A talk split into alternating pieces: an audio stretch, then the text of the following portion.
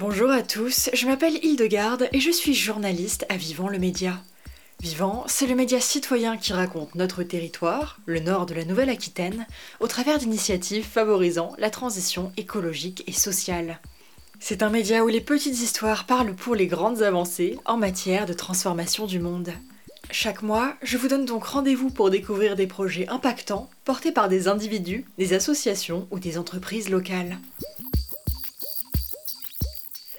Rendre accessible toute une gamme d'outils aux habitants des quartiers prioritaires, c'est la mission que s'est fixée l'Establi.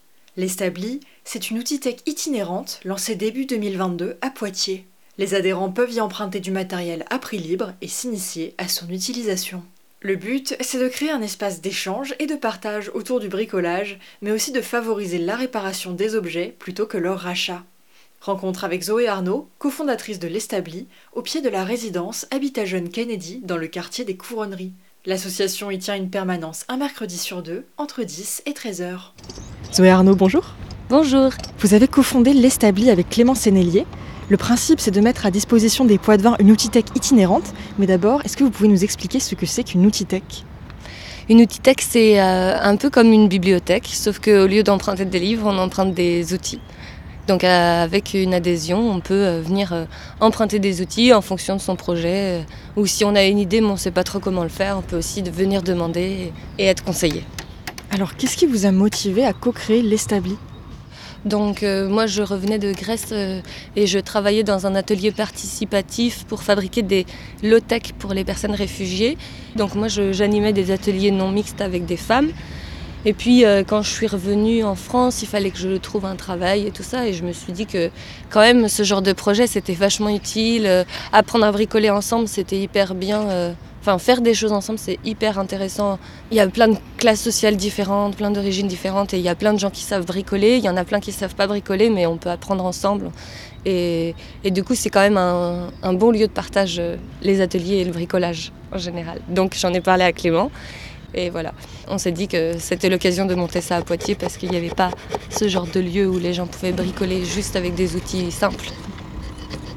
En quoi elles consistent les permanences que vous animez deux fois par mois à l'Establi? Alors du coup, on arrive avec le petit camion et puis euh, on a tous les outils qui sont euh, tout étiquetés à l'intérieur, ils sont numérotés et euh, euh, les gens ils viennent, ils discutent, euh, euh, des fois on a du café et puis on leur montre les outils, s'il y a des outils qui les intéressent en fonction de leur projet, etc. On peut leur proposer des outils et puis ils adhèrent et ils empruntent des outils. Ouais, il faut, il faut deux, trois forêts. Ça Ouais, voilà, pour percer le béton. Béton? Ouais. Enfin... La béton, j'ai des gros bétons. Non, non, mais je suis en appart. Hein. Je vais pas. je vais pas faire un trou chez le voisin. Hein.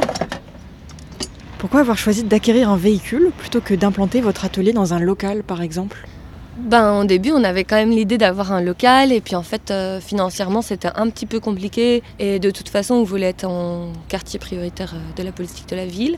Et donc, du coup, on a acquis un camion, et on s'est dit, mais en fait, euh, c'est la bonne case pour déjà commencer notre activité sans avoir euh, beaucoup de fonds. Et en fait, c'est la meilleure solution pour aller vers les gens et ça peut permettre d'aller dans différents quartiers.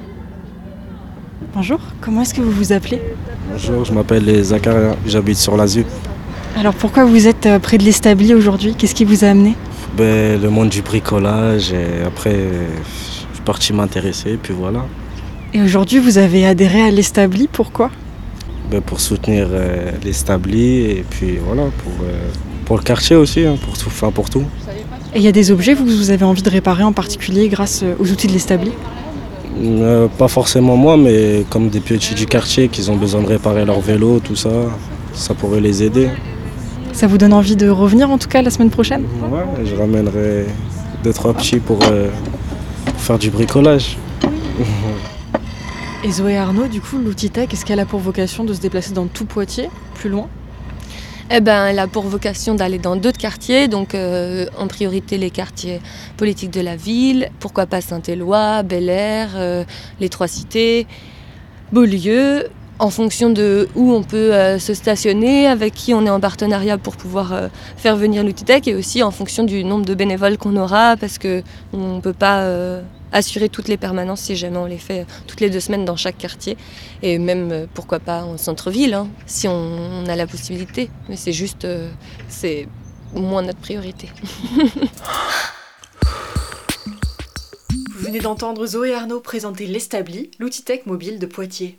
Leurs permanences se tiennent un mercredi sur deux, entre 10 et 13 heures, au pied de la résidence Habitat Jeune Kennedy, au quartier des Couronneries. Alors, ça ne vous aura pas échappé, le GIEC, le groupe d'experts intergouvernemental sur l'évolution du climat, a sorti un nouveau rapport ce 4 avril, ou plus exactement le troisième et dernier volet de son sixième rapport d'évaluation.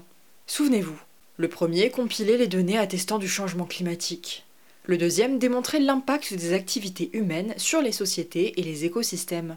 Le troisième, quant à lui, s'appuie sur ce bilan catastrophique, disons-le, pour passer en revue les solutions aptes à maintenir le changement climatique à un seuil vivable.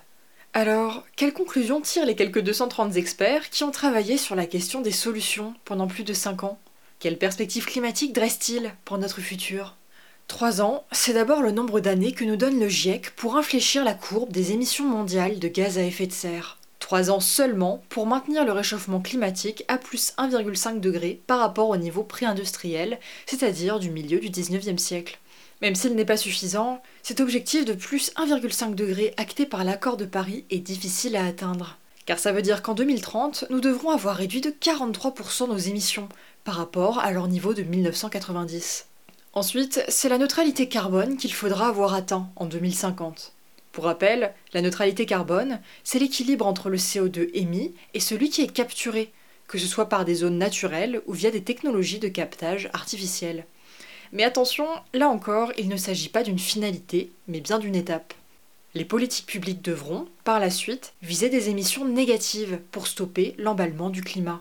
Autant se le dire tout de suite, le défi est de taille, car les émissions de gaz à effet de serre ne cessent d'augmenter. Le plus haut niveau historique a d'ailleurs été atteint en 2019, avec 59 milliards de tonnes relâchées cette année-là. Bien sûr, nous avons connu une accalmie avec les confinements l'année suivante, mais une accalmie de courte durée, malheureusement. Nos émissions ont connu un rebond de 6% entre 2020 et 2021, battant là un nouveau et triste record. Et toujours d'après le GIEC, nous sommes loin d'être sur la bonne voie les politiques climatiques actuelles des États sont très insuffisantes. Elles nous dirigent vers une augmentation de plus 3,2 degrés d'ici la fin du siècle. Et encore, plus 3,2, c'est si les mesures annoncées sont respectées. Il va donc falloir revoir nos ambitions à la hausse et vite. Pour rappel, un réchauffement de plus 2 degrés, c'est déjà entre 800 millions et 3 milliards de personnes qui pourraient connaître des pénuries chroniques d'eau dues aux sécheresses. Alors ce bilan est un peu déprimant, je vous l'accorde. Le point positif, en tout cas, c'est que les solutions, on les connaît. D'après les experts du GIEC, pour réduire nos émissions, il faudrait déjà adopter une démarche de sobriété. Autrement dit, que nous transformions nos sociétés pour qu'elles consomment moins d'énergie et de ressources sur le long terme. Et si on consomme, il faut consommer différemment. Réduire drastiquement les énergies fossiles au profit des énergies renouvelables. Déjà, il va falloir s'attaquer aux transports, qui sont responsables d'un quart des émissions mondiales de gaz à effet de serre.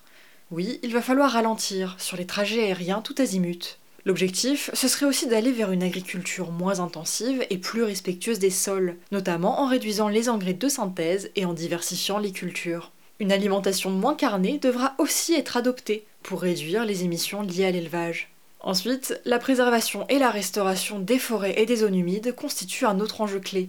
Mais attention, le GIEC avertit que ces mesures ne sont pas suffisantes. En clair, la compensation carbone ne fait pas de miracle. Planter une forêt en Afrique ne doit pas exonérer une entreprise de cesser de forer du pétrole en Amérique du Sud, par exemple. Autre avertissement, bien qu'on ne puisse pas se passer des technologies de capture du CO2, elles ne sont pas la panacée et présentent encore des risques majeurs. Alors, combien ça coûterait concrètement ce changement de société? D'après le GIEC, pour limiter le réchauffement à moins de 2 degrés dans les 10 années à venir, il faudrait investir entre 3 à 6 fois plus que c'est le cas actuellement. Les pays du Nord devront également soutenir la transition des pays du Sud à hauteur de plus de 100 milliards de dollars par an.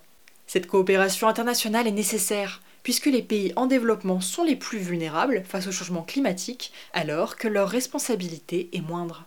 Vous l'aurez compris, le défi qui s'annonce est aussi ambitieux que complexe. Le GIEC souligne toutefois que nos choix et nos actions individuelles, pour essayer de limiter la casse, peuvent devenir significatifs lorsqu'ils sont adoptés en masse. Pas question, donc, de céder au découragement.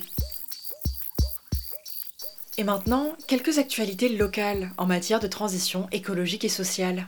Dans le cadre de sa politique de réduction des déchets, la ville de Poitiers commence à expérimenter les couches compostables. L'enjeu est important, puisque 3,5 milliards de couches sont jetées en France chaque année. Cela représente environ 40% des déchets d'un ménage avec un enfant ayant entre 0 et 2 ans. Quatre crèches participent à cette expérimentation, dont les résultats sont attendus fin 2022. Si ces derniers sont concluants, le dispositif pourrait être étendu à toutes les crèches de la ville. Envie d'un peu de culture? Jusqu'au 29 mai, vous pouvez aller découvrir le sol et ses richesses dans l'exposition du même nom organisée à l'espacement des France de Poitiers. Vous y apprendrez tout du rôle des sols dans la production agricole, mais aussi de la biodiversité qu'il abrite, comme de ses fonctions du stockage d'eau et de carbone. Et si vous avez envie de continuer à creuser la question des sols et des plantes médicinales et comestibles qui y poussent, rendez-vous à la réserve naturelle du Pinail à Vouneuil-sur-Vienne. En compagnie d'un spécialiste, vous apprendrez à reconnaître et utiliser les plantes permettant de se nourrir et de se soigner.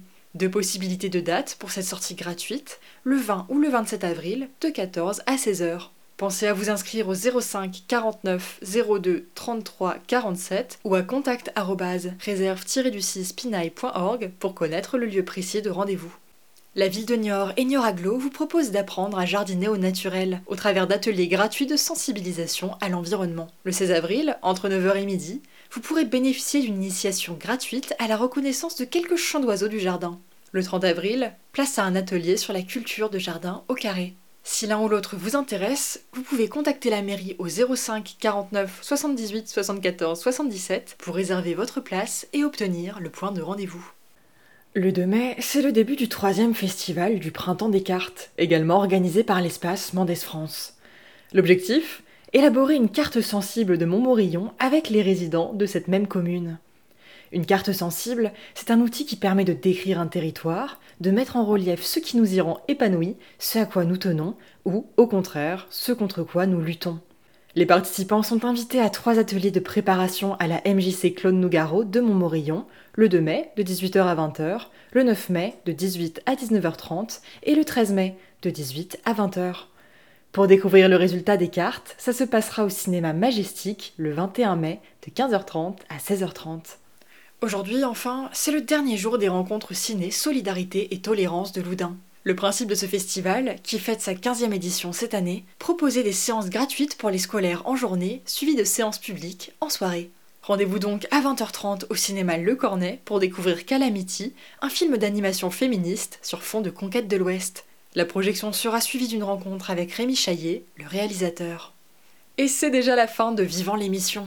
Une réalisation de Vivant le Média, service de presse en ligne dédié aux actualités et initiatives pour la transition écologique et sociale dans le nord de la Nouvelle-Aquitaine. Retrouvez tous nos reportages, podcasts et interviews sur vivant-le-média.fr. Merci de nous avoir suivis et à très vite